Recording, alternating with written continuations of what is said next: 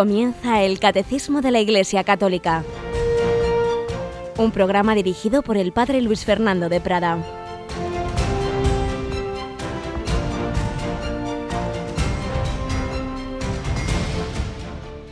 Alabados sean Jesús, María y José. Un cordial saludo, querida familia de Radio María, una familia la que cada vez voy conociendo más, voy conociendo personas que siguen este programa del catecismo, algunos por cierto bastantes han hecho ejercicios espirituales con un servidor, ejercicios de voluntarios de Radio María en este último fin de semana. Un especial saludo a todos ellos, seguimos unidos en la oración y con todos vosotros. Y además en esta semana, Yolanda, buenos días. Hola, muy buenos días, padre. Esta semana en la que tenemos un gran santo, ¿verdad? Pues San José. Fíjate que es un santo humilde, discreto, que durante siglos apenas se tuvo en cuenta, pero ahí calladito, fíjate que no hay ni una sola frase de San José en todo el Evangelio, no está mal, ¿eh? Sí, pero de él mucho se puede aprender. Mucho, mucho. Y es que nosotros solemos hacer perdón, decir mucho y hacer poco, y en cambio San José es de los que hacía y decía poco. Hay una congregación religiosa se llama Josefinos, y su lema es hacer y callar. No está mal, ¿eh? Sí. hacer y callar. Pues bien, el día de San José, eh, festivo, gracias a Dios, en la mayoría de las comunidades, también en Madrid, no tendremos la emisión de catecismo, sino vamos a ver si tenemos alguna meditación, alguna charla buena sobre San José que nos ayude. Además, en este año teresiano, no nos olvidemos de que una de las grandes difusoras de la devoción a San José fue Santa Teresa. Precisamente estamos en el quinto centenario de su nacimiento y digo que precisamente el primer convento carmelita que funda Santa Teresa y ha reformado es San José, el convento de San José de Ávila en el que por cierto hay una, una de las religiosas, es hija de, de una de nuestras voluntarias que hace precisamente el, el, el programa de monasterios y conventos. San José, pues a él vamos a encomendarnos especialmente estos días y además ahora que estamos hablando de la familia, bueno, de la antropología cristiana y de esa diversidad en que Dios ha creado al ser humano como varón y mujer. También por ello, hoy nuestra primera anécdota, nuestra primera historia, nuestro primer testimonio tiene que ver con la familia. Pues vamos adelante, comenzamos esta edición del Catecismo.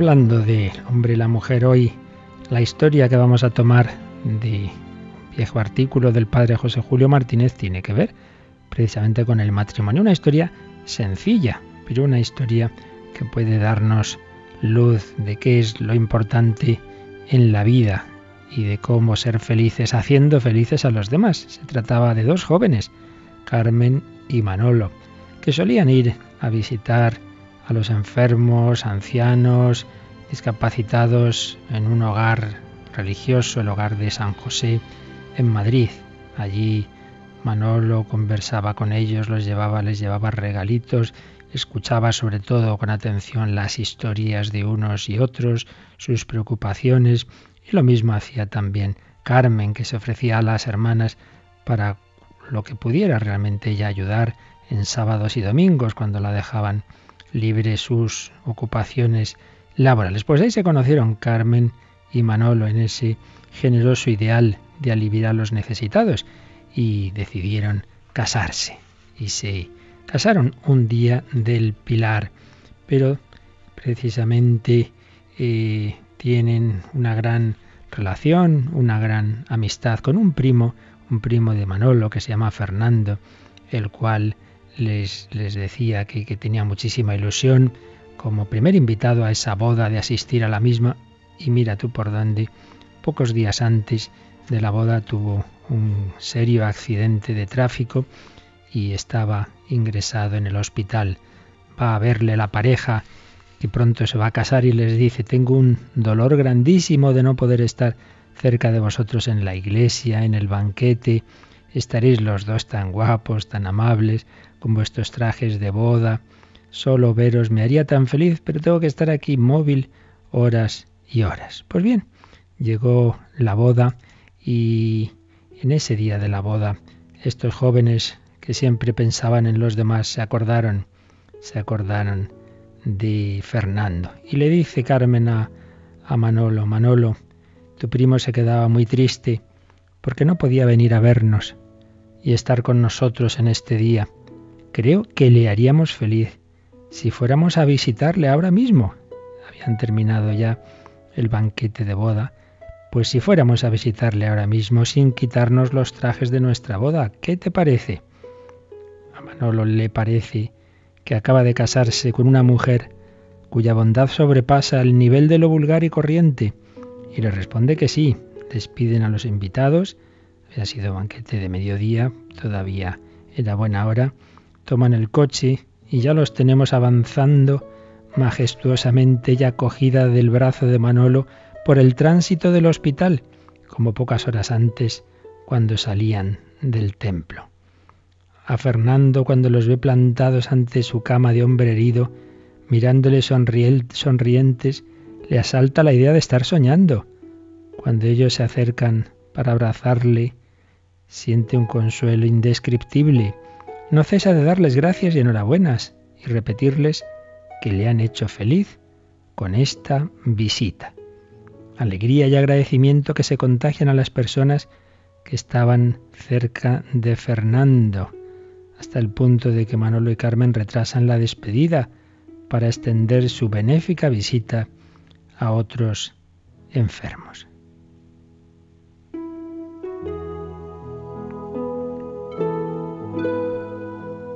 Al ver tanta alegría en los enfermos, Manolo y Carmen superan el cansancio de ese día y comentan, si en este hospital donde muy pocos enfermos nos conocían, todos han disfrutado tanto con nuestra visita, ¿qué será si mañana repetimos lo mismo en el hogar de San José, donde todos nos conocen?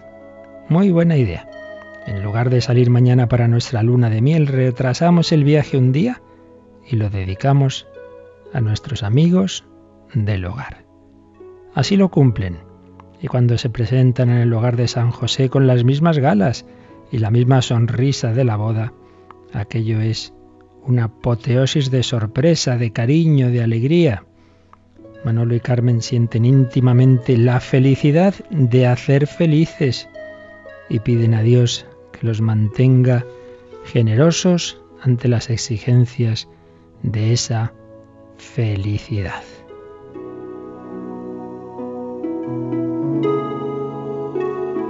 escribía el padre José Julio que cuando le insinuó a Manuel que iba a publicar un artículo sobre todos estos, estos detalles de estos recién casados, le respondió, pero, pero qué tontería, ¿para qué publicar eso? Y el padre José Julio le respondió, para que los lectores conozcan personas cuya felicidad consiste en hacer felices y se animen a imitarles. Hacer felices. Y concluía así, Padre José Julio Martínez, yo escribo estas historias para que conozcamos personas cuya felicidad consiste en hacer felices a los demás y para que procuremos imitarlas, ya que ellas y nosotros somos hijos de la Iglesia de Jesús, cuyo primer mandamiento es amar, amar a Dios amar a los hermanos.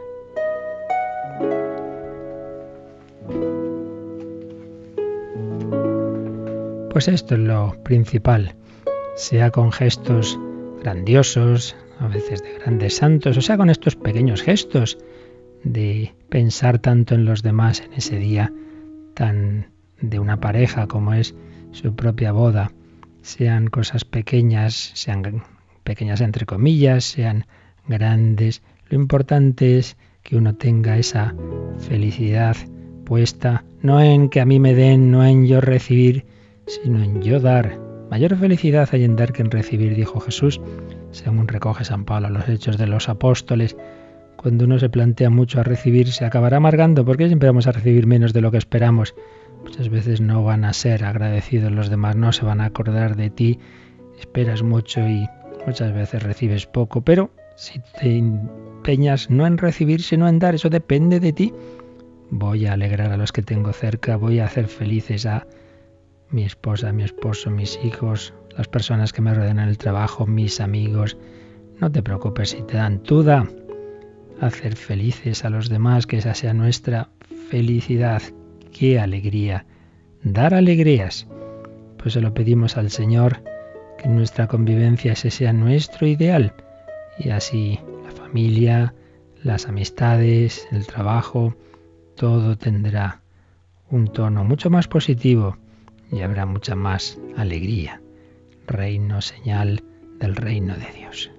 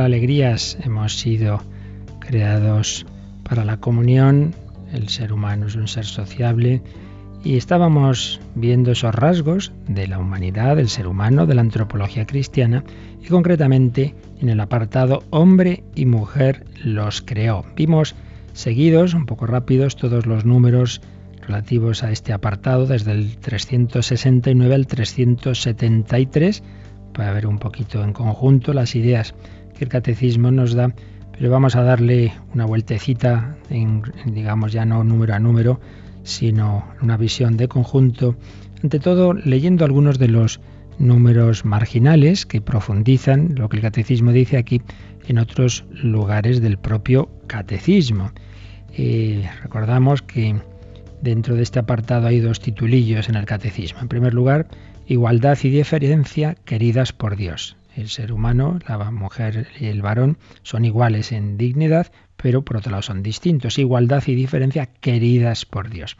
Y luego el uno para el otro, una unidad de dos, donde se nos habla de que han sido queridos por Dios el uno para el otro, para la comunión, una comunión que por otro lado da lugar a, a ser cauce en el plan de Dios para la transmisión de la vida, el uno para el otro, una unidad de dos, de eso nos habla número 371, creados a la vez, el hombre y la mujer son queridos por Dios, el uno para el otro, no es bueno que el hombre esté solo. Pues bien, este número 371 tiene al margen, Yolanda, el número 1605, 1605, que profundiza en esta idea, y vamos a hacerlo también nosotros, pues profundizando en lo que ya explicamos, pero que nos da algún matiz nuevo este número del Catecismo 1605, que es de la parte tercera, perdón, segunda del, del Catecismo, concretamente cuando nos explica el sacramento del matrimonio. Vamos a ver qué dice este número sobre el sacramento del matrimonio.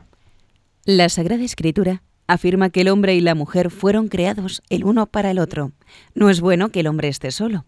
La mujer, carne de su carne, su igual, la criatura más semejante al hombre mismo, le es dada por Dios como un auxilio, representando así a Dios que es nuestro auxilio.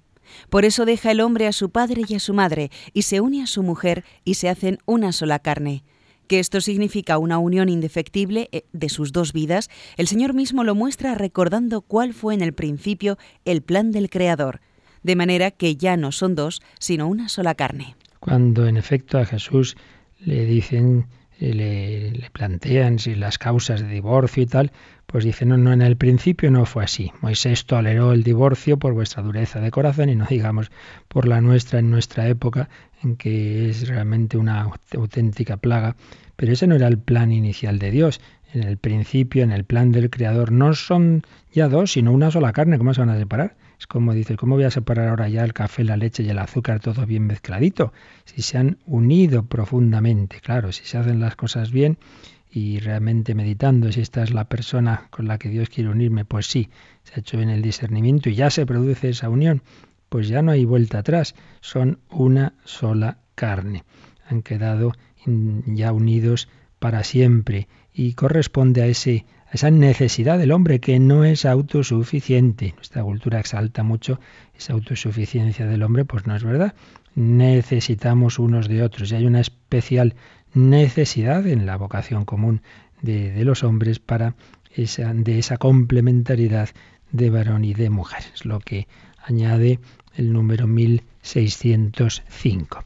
Y luego en el número 372 eh, sigue hablando de esa unión, de ese ser una sola carne y de cómo eh, esa unión a la vez que, se, que, que, realiza este aspecto unitivo, esta complementariedad, es también el, cauce eh, para, por el cual el Señor, si es así su voluntad, eh, puede hacer que, que, el matrimonio colabore con él en la transmisión de la vida. Por eso aquí el número marginal que se nos añade es el 2366. Este sí es de la parte moral, de la tercera parte del, catecismo, concretamente nos está hablando de la moral matrimonial, de la fidelidad conyugal, de la fecundidad del matrimonio, y aquí en este apartado de la fecundidad del matrimonio viene este número 2366 que vamos a leer para completar lo que decíamos aquí. La fecundidad es un don, un fin del matrimonio, pues el amor conyugal tiende naturalmente a ser fecundo. El niño no viene de fuera a añadirse al amor mutuo de los esposos, brota del corazón mismo de ese don recíproco, del que es fruto y cumplimiento. Por eso la Iglesia, que está en favor de la vida, enseña que todo acto matrimonial en sí mismo debe quedar abierto a la transmisión de la vida. Esta doctrina, muchas veces expuesta por el Magisterio, está fundada sobre la inseparable conexión que Dios ha querido y que el hombre no puede romper por propia iniciativa entre los dos significados del acto conyugal el significado unitivo y el significado procreador. Aquí pues se nos habla de algo que también por desgracia está terriblemente eh, combatido en nuestra época, esa revolución sexual que es de todas las revoluciones que ha habido en los tiempos modernos la que más sin duda ha triunfado, al menos en Occidente, ha ido rompiendo ese plan de Dios, ese plan de Dios en el que los diversos aspectos de matrimonio, amor, eh, sexualidad, niveles físicos, eh, psicológicos, espirituales, todos están unidos armónicamente, ese plan se ha ido rompiendo. Por un lado, la primera ruptura pues fue esta, la de separar la dimensión unitiva, la unión de varón y mujer que les complementa y que les perfecciona mutuamente, separarlo de la dimensión procreativa, porque tenemos a la vez que, nos unimos, que ser cauce de transmisión de la vida, pues son cosas distintas. Si queremos, tenemos hijos y, si no, no. Y entonces surge toda la anticoncepción, todos los métodos artificiales para romper esa conexión entre la dimensión unitiva y la procreativa. Por un lado, impidiendo esa concepción por métodos artificiales o, o al revés, por el lado contrario, queriendo tener hijos a toda costa al margen de la unión natural, con todos los métodos artificiales de fecundación in vitro, etcétera.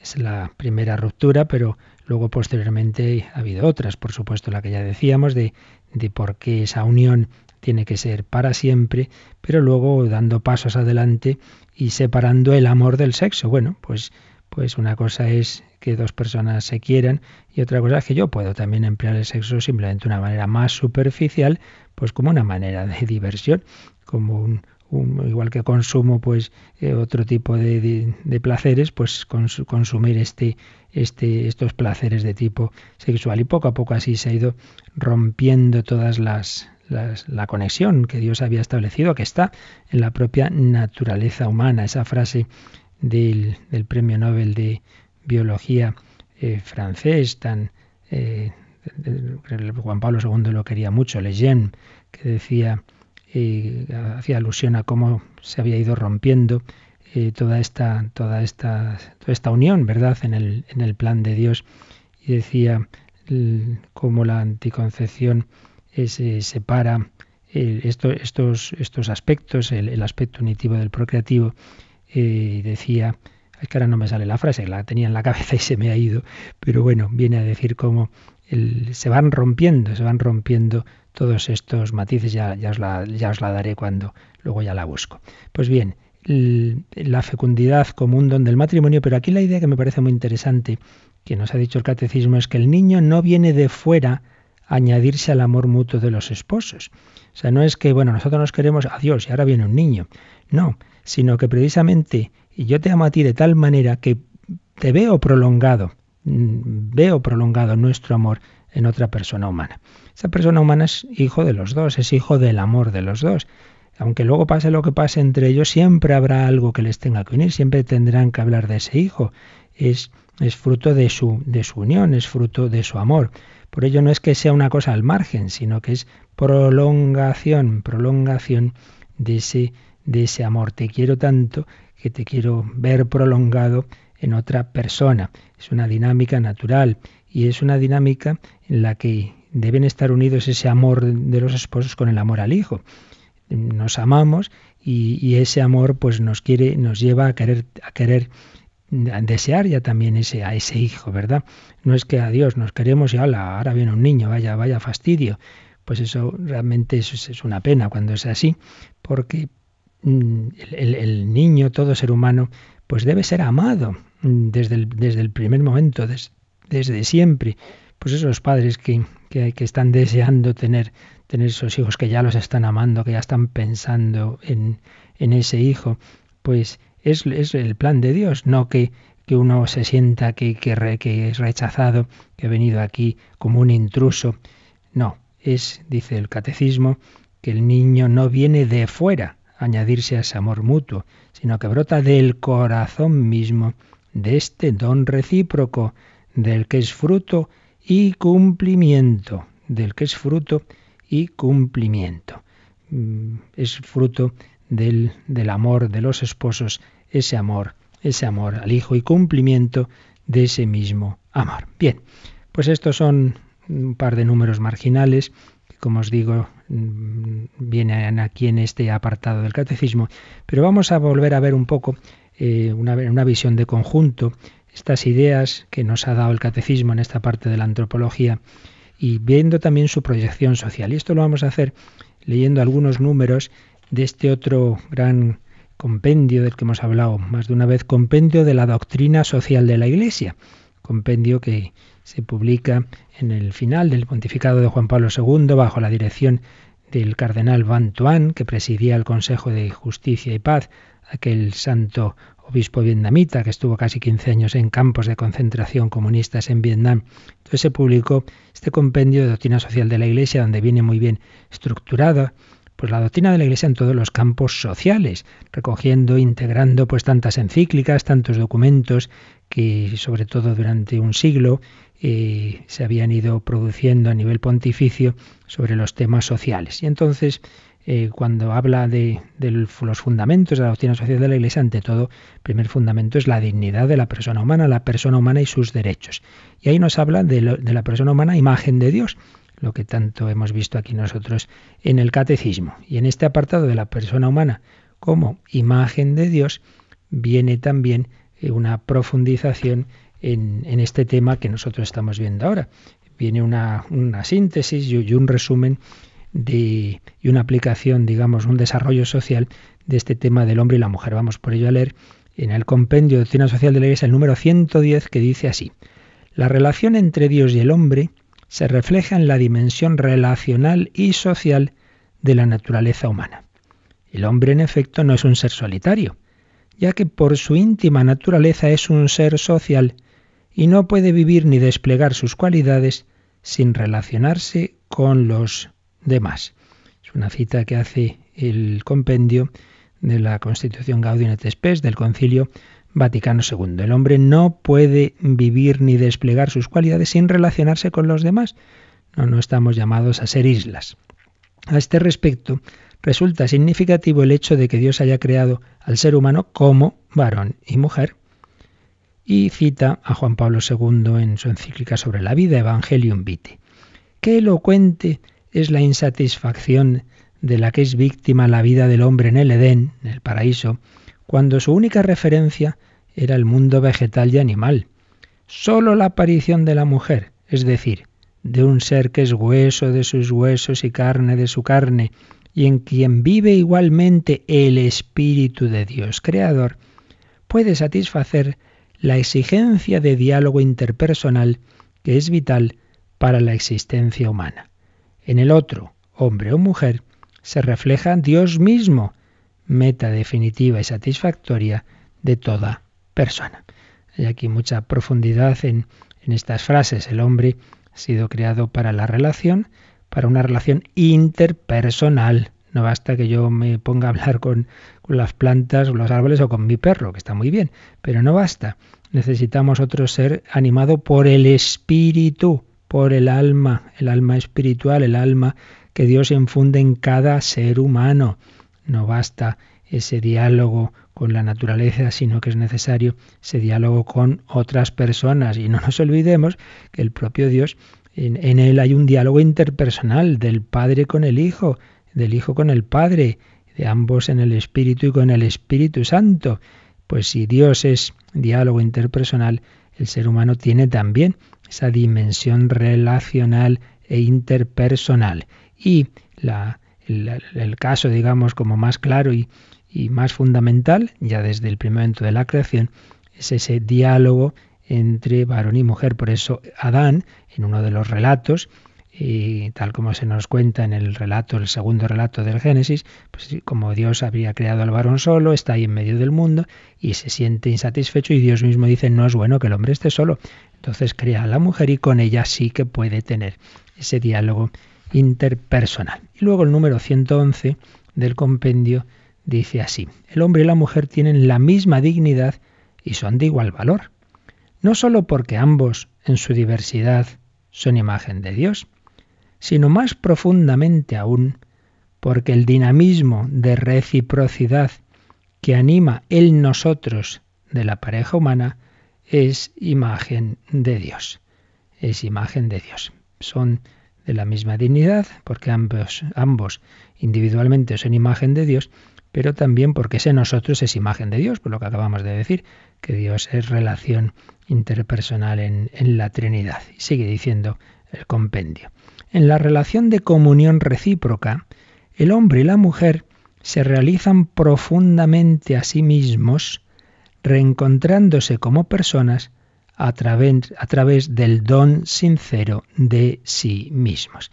Esto es muy importante, no solo es un tema de diálogo, sino de entrega, de don. Yo me doy, yo me entrego. El hombre y la mujer se realizan a sí mismos a través del don sincero de sí mismos. Hoy día funcionamos, por desgracia, bajo lógicas mercantilistas, tú me das tanto, yo te doy tanto, hacemos un pacto, hay quienes ya se casan estableciendo en un pacto las condiciones de un posible divorcio, realmente es terrible, pues qué, qué planteamientos.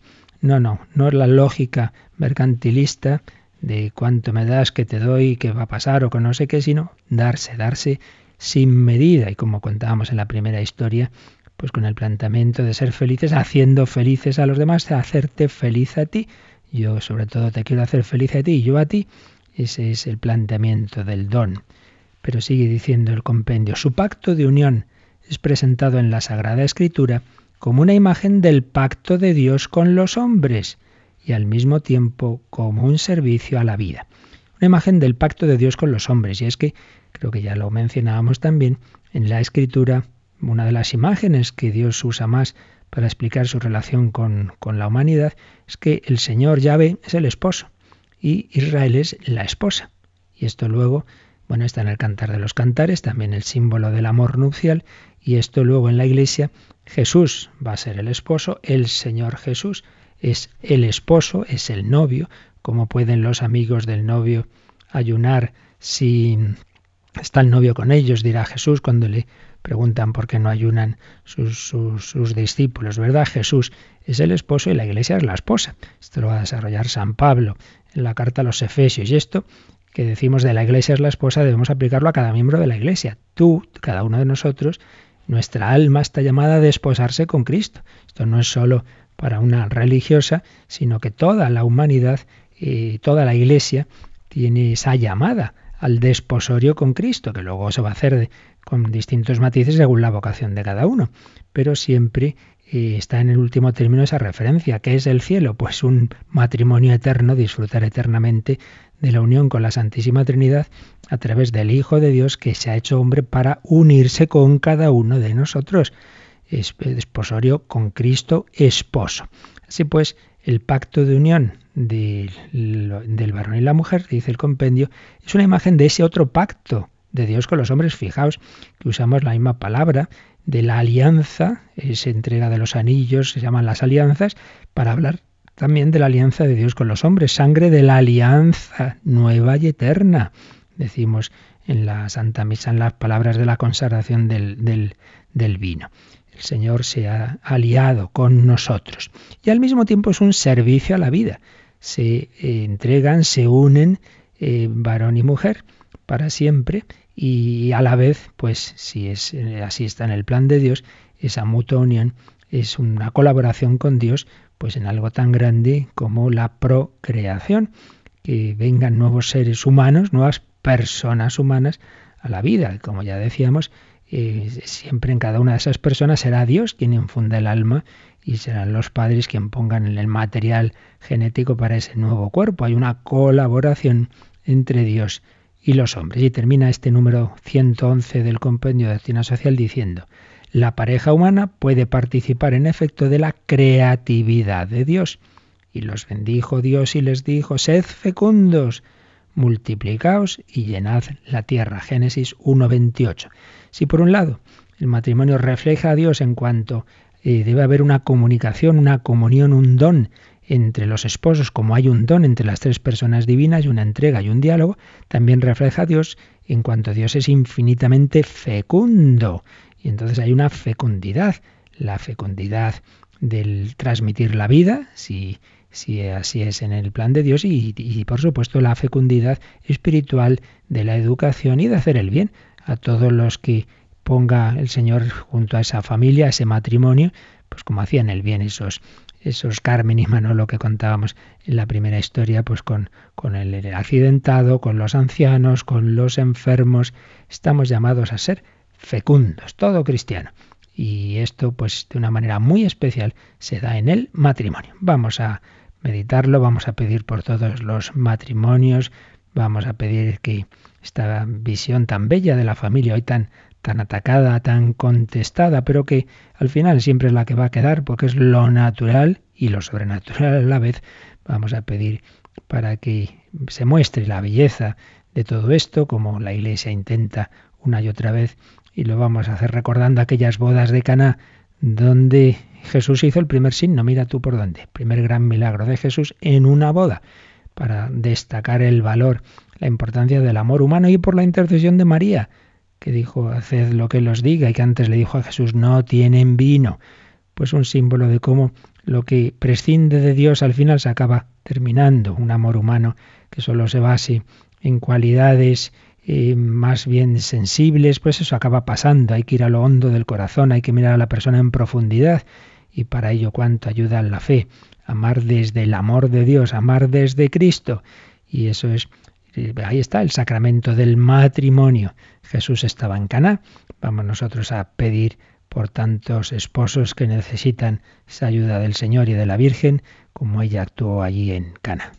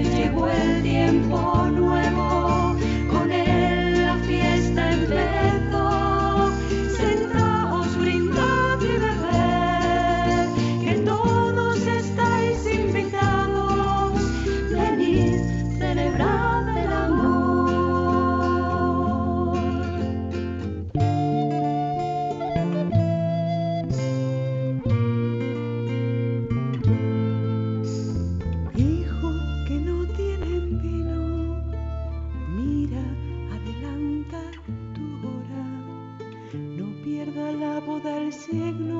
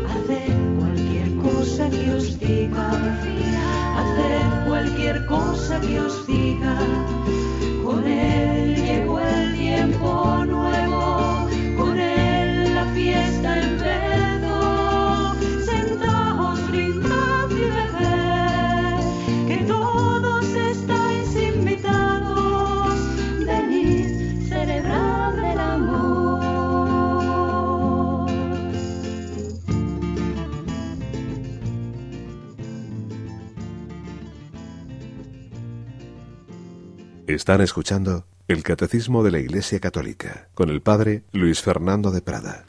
Haced lo que Él os diga, fiémonos de Jesús y todo, empezando por el matrimonio y la familia, será mucho más bello, nos hará mucho más felices. Teníamos pendiente esa frase que iba a deciros y de repente se me ha ido de la mente por fiarme de la cabeza, que ya no está para muchos trotes, de Jérôme Lejeune, eh, que es el que descubrió el, el, gen que es responsable del síndrome de Down, premio Nobel, un hombre profundamente eh, sabio y a la vez profundamente cristiano. Pues bien, este tiene, tenía esta frase que antes se me fue. Eh, la anticoncepción es hacer el amor sin hacer el niño. La fecundación in vitro es hacer el niño sin hacer el amor.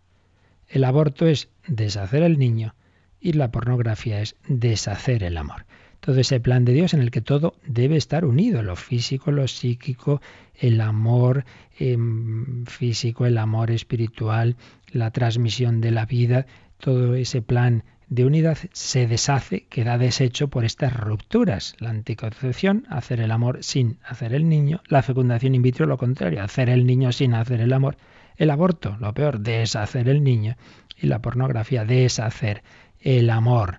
No hay amor en cuando te da igual que sea esta persona o la otra, sino lo que importa es simplemente tener yo determinadas sensaciones físicas. Bien, pues evidentemente aquí no, no, no vamos a tratar, no es el sitio, todos los temas relacionados con, con, varón y mujer, para eso está la parte del, del sacramento del matrimonio y la parte de la moral sexual.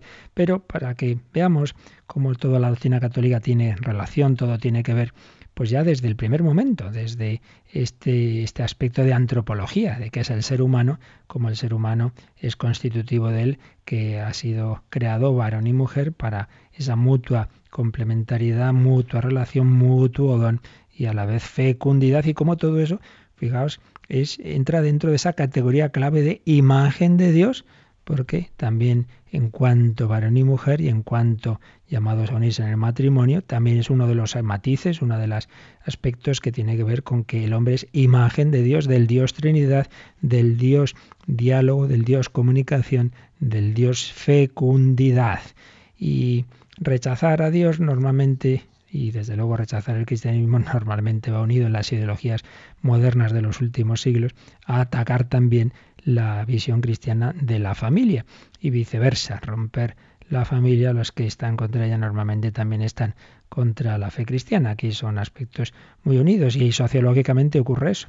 Cuando una nación que ha estado configurada por por, su fe católica, la tradición católica, bueno, como general han sido las de Europa y desde luego ha sido clarísimamente en España. Cuando se va perdiendo el nivel de fe, también se va rompiendo la familia, es algo automático. Bien, podemos añadir también como otro, otro documento a, tener en cuenta a la hora de profundizar en, en este tema que aquí nos ha expuesto el catecismo de varón y mujer, un documento de la Congregación para la Doctrina de la Fe del año 2004 carta a los obispos de la Iglesia Católica sobre la colaboración del hombre y la mujer en la Iglesia y en el mundo. Quien quiera profundizar este tema puede encontrar esta carta. Es un gran documento, pasa con tantas cosas que tenemos en la Iglesia que se publican y al cabo del tiempo los olvidamos y yo mismo sinceramente no me acordaba de él hasta la hora de preparar estas catequesis y, redescubrirlo. Un documento del 31 de mayo de 2004. Ya sabéis, todos estos documentos es facilísimo. Entra uno en Internet, va al Vaticano, la página del Vaticano, busca la, la curia, la Congregación de la Doctrina de la Fe, va mirando sus documentos. Y entonces en 2004, 31 de mayo de 2004, está este documento que fue firmado por quien entonces presidía esta congregación, pues ni más ni menos era el cardenal entonces Joseph Ratzinger y, era un documento confirmado por el Papa Juan Pablo II, por tanto es un documento de magisterio ordinario de la Iglesia, un Juan Pablo II que desde joven trató mucho este tema del amor humano, tenía publicaciones como Amor y Responsabilidad de Carol Wittigua y trabajó mucho con los jóvenes, acompañó parejas de novios, esposos, etcétera, en fin, que sabía de lo que hablaba y tiene todas esas eh, preciosas catequesis ya como papa sobre la teología del cuerpo, que han dado lugar a muchas reflexiones. Pues bien, Juan Pablo II confirma este documento, se publica en 2004 y sería un documento que sería bueno, ya digo, para profundizar en este tema. Nosotros entre hoy y mañana, si Dios quiere, vamos a resumir lo esencial, lo que más nos interesa para la parte en la que estamos, que es esa antropología, esa visión del ser humano como varón y mujer. Tiene cuatro partes eh, primero, el problema del mundo de hoy en este, en este tema, el problema. Segundo, datos fundamentales de la antropología bíblica, que es lo que a nosotros más nos interesa en este, en este momento que estamos del catecismo. Luego tiene una tercera parte, la actualidad de los valores femeninos en la vida de la sociedad, el auténtico feminismo, la actualidad de los valores femeninos en la vida de la sociedad. Y luego la cuarta parte, aplicar esto a la Iglesia, la actualidad de los valores femeninos en la vida de la Iglesia y una conclusión. Bueno, pues en, en, la primera parte, bueno, hay una introducción y luego plantea el problema que se da hoy día y en, en, la confrontación entre esta visión antropológica cristiana y lo que está más extendido en nuestro mundo. Esto se escribía en 2004 y evidentemente en estos 10 años ha acentuado muchísimo lo que aquí nos va a plantear como un problema. Dice el número 2 de este documento. En los últimos años se han delineado nuevas tendencias para afrontar la cuestión femenina. Una primera tendencia subraya fuertemente la condición de subordinación de la mujer a fin de suscitar una actitud de contestación. Es decir, se dice mucho, ay, mira, la mujer que, que sometida está, pues para que eso suscite una contestación, ¿verdad? Una rebelión contra esa visión que a veces es verdad y otras veces exagera. La mujer, para ser ella misma, según este planteamiento, se constituye en antagonista del hombre. A los abusos de poder responde con una estrategia de búsqueda del poder. La mujer ha sido sometida, pues vamos a luchar pues con una estrategia también de búsqueda del poder. Y entonces este proceso lleva a una rivalidad entre los sexos, en el que la identidad y el rol, y el rol de uno son asumidos en desventaja del otro, teniendo como consecuencia la introducción en la antropología de una confusión deleteria que tiene su implicación más inmediata y nefasta en la estructura de la familia. A ver si entendemos lo que aquí se nos quiere decir. Es que eh, esto tiene que ver con el planteamiento marxista que supone que siempre hay lucha en todo. Hay lucha de clases, pues también habría lucha entre varón y mujer. Y el hecho de que, por desgracia, muchas veces sí que se haya dado en el pasado muchísimo, desde luego, y todavía hoy día, pues ese sometimiento, esas desigualdades, eso es verdad, pero eso da pie a veces a plantear como que eso es lo normal que siempre haya lucha, lucha de poder, lucha de clases, entonces bueno, pues ahora vamos a responder con otra, con otra lucha y con otro poder, y, como si no hubiera manera de una armonía, sino que siempre todo se planteara en, un aspecto, en un nivel de guerra, ¿verdad? Una segunda tendencia emerge como consecuencia de la primera. Para evitar cualquier supremacía de uno u otro sexo, se tiende a cancelar las diferencias, consideradas como simple efecto de un condicionamiento histórico cultural. O sea, es verdad, por desgracia, y siempre hay datos, por ejemplo, el mismo trabajo y gana menos la mujer que el hombre, pues claro, está mal, evidentemente, ¿no? Bueno, pues entonces para evitar eso se viene a decir, no, no, si es que no hay ninguna diferencia. Todas las diferencias que se han dicho que son más propias del varón o la mujer, eso son cosas culturales que pasan. Bueno, pues algunas sí son así, pero otras no son así. Otras son naturales, otras están en esa, en esa naturaleza distinta eh, que Dios ha dado el varón y la mujer. Pero se pretende quitar toda diferencia bajo el pretexto de que así no hay esas desigualdades injustas, con lo cual en realidad se hacen otras, otras injusticias. En esta nivelación, la diferencia corpórea llamada sexo se minimiza, mientras la dimensión estrictamente cultural llamada género queda subrayada al máximo y considerada primaria. Fijaos que ya aquí esto hay que tener en cuenta, cuidado con las palabritas, las que todos ya vamos cayendo. Cuando se habla de violencia de género estamos aceptando ya el, eh, o en otros aspectos en que en vez de sexo hablamos de género, que no deja de ser una palabra que viene del mundo del lenguaje, ¿verdad? Género masculino, femenino, pero esta ya, esto ya tiene su carga, ¿verdad? Porque ya es como decir, bueno, género es lo que se emplea como diciendo que da igual el sexo que tú tengas biológicamente, es más bien un tema cultural. Cultural. Entonces, bueno, pues hay muchos géneros, mientras que sexo, claro, solo sería masculino o femenino. La diferencia corpórea llamada sexo se minimiza, bueno, eso da igual. Lo importante es el género que tú tengas, que es un aspecto cultural. El oscurecerse de la diferencia o dualidad de los sexos produce enormes consecuencias de diverso orden. Esta antropología, este, esta nueva ideología de género, que pretendía favorecer perspectivas igualitarias para la mujer, deliberándola de todo determinismo biológico, de hecho ha inspirado ideologías que promueven, por ejemplo, el cuestionamiento de la familia, a causa de su índole natural biparental. Esto es compuesta de padre y madre. La equiparación de la homosexualidad a la heterosexualidad y un nuevo modelo de sexualidad polimorfa. ¿Qué es esto? Pues mire, hay muchas formas de sexualidad, ¿verdad? El amor heterosexual, el amor homosexual, el amor bisexual, eh, la transexualidad, el no sé qué, el no sé cuántos. Bueno, hay muchas formas, muchas formas que es eso de que solo hay una. Esos son concepciones tradicionales ya superadas. Aquí vemos el enfrentamiento entre esa visión, por un lado cristiana y por otro lado natural y tradicional de varón y mujer llamados a la unión en la familia abierta a la vida, frente a todo lo que nos muestra esta ideología de género, en la que eh, no hay simplemente varón y mujer, sino distintos géneros, distintas formas de entender la sexualidad, diversas formas de, familia, etcétera. Bueno, como veis, tema actualísimo, un tema dificilísimo, eh, en el cual pues se da un choque de trenes, claro, ¿verdad?, entre concepciones que llevan siglos, pues de, de revolución sexual y en la que van juntando, por un lado, sentido antirreligioso de no aceptar una creación de Dios que nos ha creado de determinada forma, con los planteamientos de revolución sexual, psicológicos, en fin, aquí hay mucha metralla que obviamente aquí no vamos a entrar, simplemente lo estamos un poquito mencionando para que al ver la antropología, al ver estos datos sobre varón y mujer, pues los pongamos en relación también con con este eh, contexto cultural. lo haremos mañana y simplemente hemos iniciado un poquito lo que dice este documento, no nos da tiempo más, ya seguiremos y dejamos estos últimos minutitos para eh, vuestras preguntas y consultas. Participa en el programa con tus preguntas y dudas. Llama al 91 153 8550. También puedes hacerlo escribiendo al mail catecismo arroba radiomaria.es. Catecismo arroba radiomaria.es.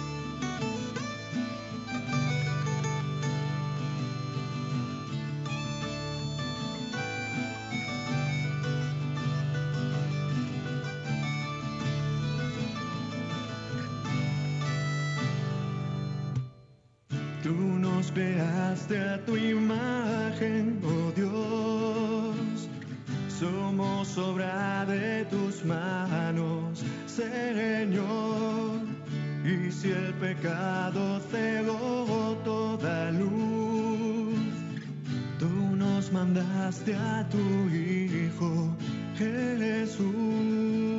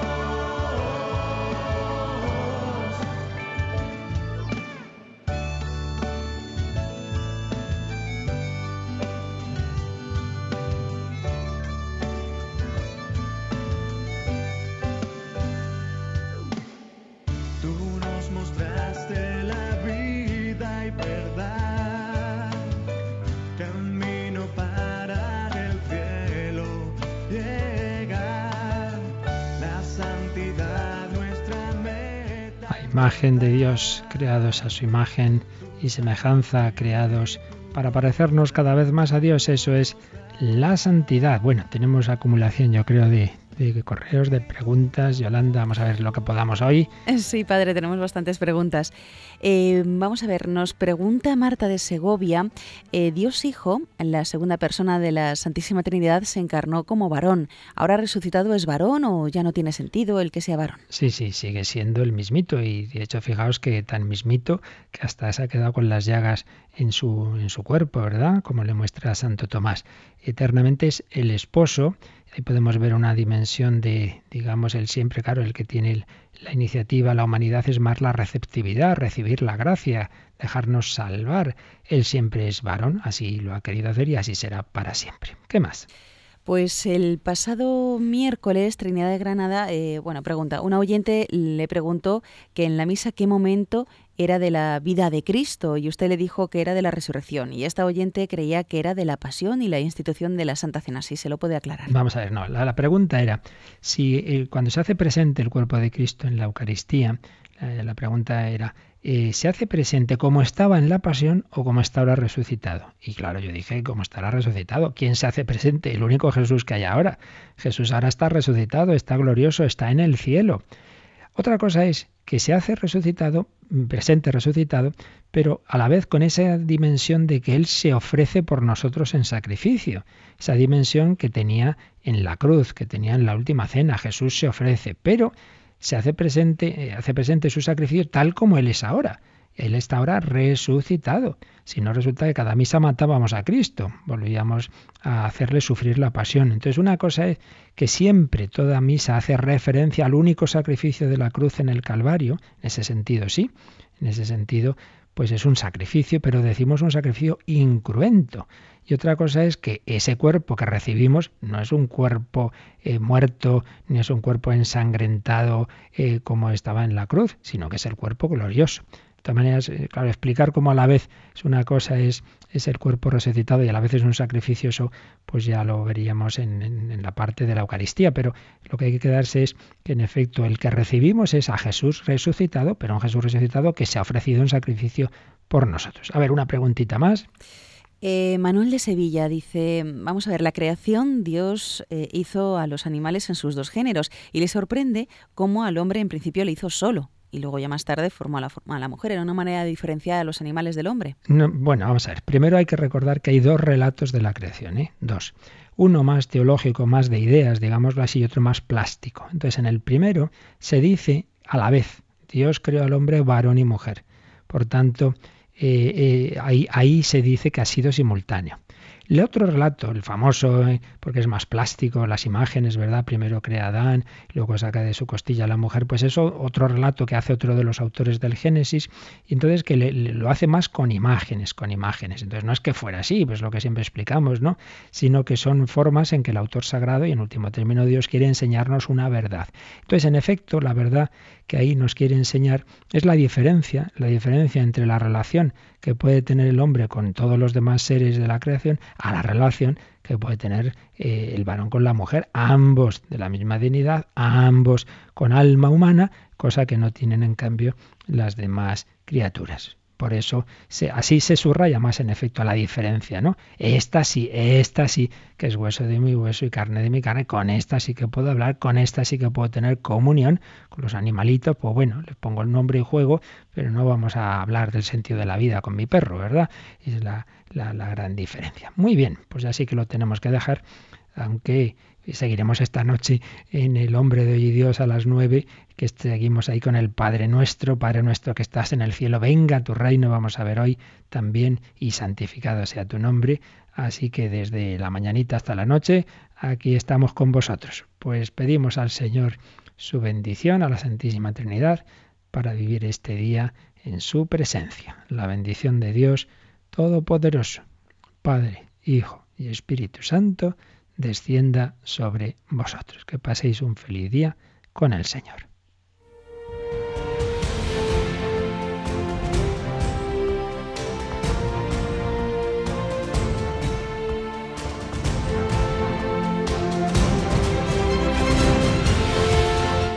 Han escuchado en Radio María el Catecismo de la Iglesia Católica, un programa dirigido por el Padre Luis Fernando de Prada.